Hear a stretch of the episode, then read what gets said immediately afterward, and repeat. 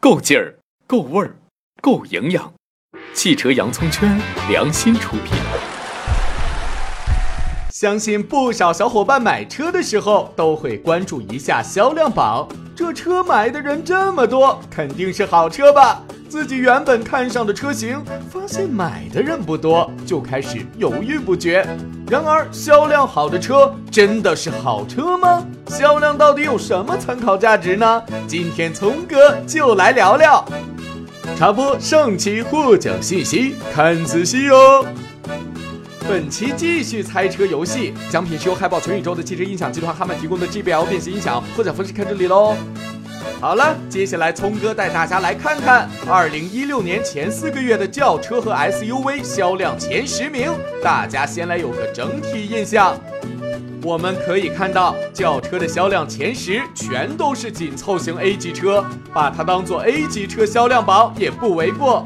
除了国产品牌的吉利帝豪之外，其余全都被合资品牌占据，大众更是威武霸气的独占前四名。而 SUV 这边威武霸气的则是自主品牌，合资品牌中只有途观、昂科威、CRV 这三个上榜。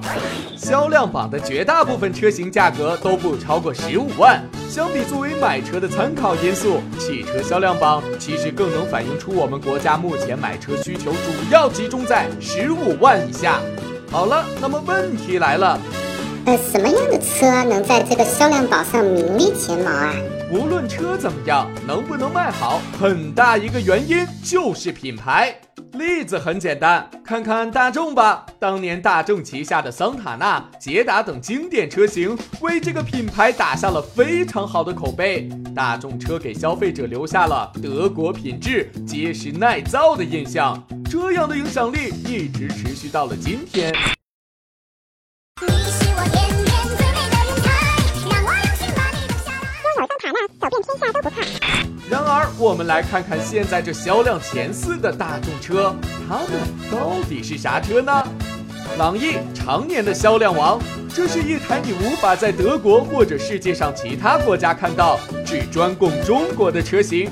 零八年由上海大众原创生产，基于一九九八年诞生的第四代高尔夫的 PQ 三四平台。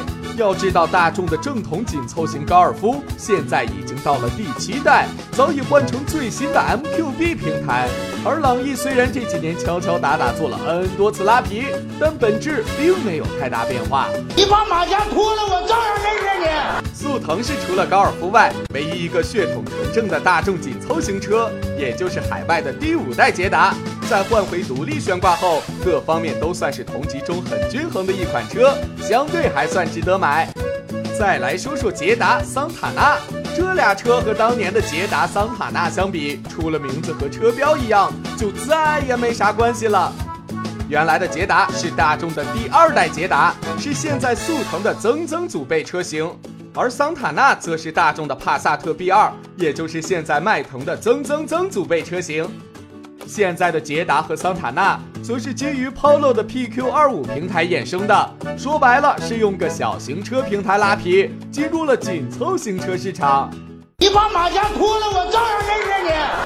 并不是黑大众，只不过和同级车比起来，这些车本身并没有销量榜上反映出来的那么大优势。举个最简单的例子，用了大众最新 MQB 平台的斯柯达明锐，在产品力上一点不比朗逸差，可在销量榜上却连影子都看不见啊！我们只能佩服大众的战略。套娃脸加上品牌力的累积，让你花十二万买个朗逸，在别人看来就像个二十万的帕萨特一样，这都是挂着大众标的好车啊！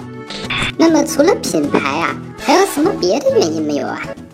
占领销量榜的第二大因素，便宜。自主品牌 SUV 近几年卖的火，很大程度上就是因为便宜。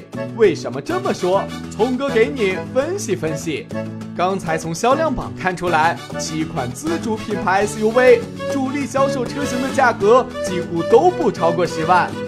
咱们拿哈弗 H 六和同样上榜的合资车型途观、昂科威、CRV 简单比。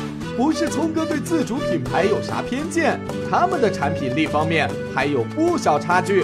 但是外观和内饰做工，哈佛这几年确实进步非常明显，看起来并不廉价，空间也够大，最重要的是便宜了小十万。车就是个代步工具嘛，有多少人真的会对驾驶感受和行驶质感有很高要求呢？如果只有十万左右预算，换你也会考虑哈佛不是？老公，看给了我十万块钱，咱买辆车吧。什么？你说还有比 H 六便宜的？为啥就它卖那么好？请参见原因一。再来看看宝骏五六零，它的发动机没有像宝骏六三零等车一样使用上汽通用的发动机，而是用了一台五菱柳机的发动机，变速箱也一直是手动挡。虽然前两天推出了自动挡车型，但也是个 AMT 序列变速箱。不过这台车尺寸大，后排空间夸张，外观内饰看上去也没有廉价感。最最重要的是，仅仅七万的起售价，顶配车型也才不到十万，使得这车才仅仅上市一年就有了逆天的销量表现。就这个 feel 倍儿爽。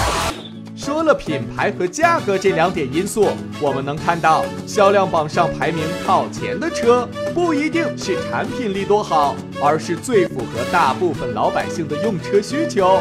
还用朗逸举例，有品牌，便宜，但看起来不便宜，这就是它大卖的最大原因。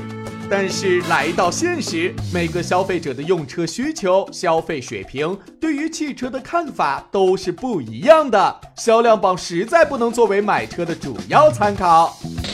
那这个销量榜啊，它到底能用来参考些什么东西啊？第一个就是保值率，销量好的车在二手市场也会比较吃香，出手速度会更快，价格也会相对更好。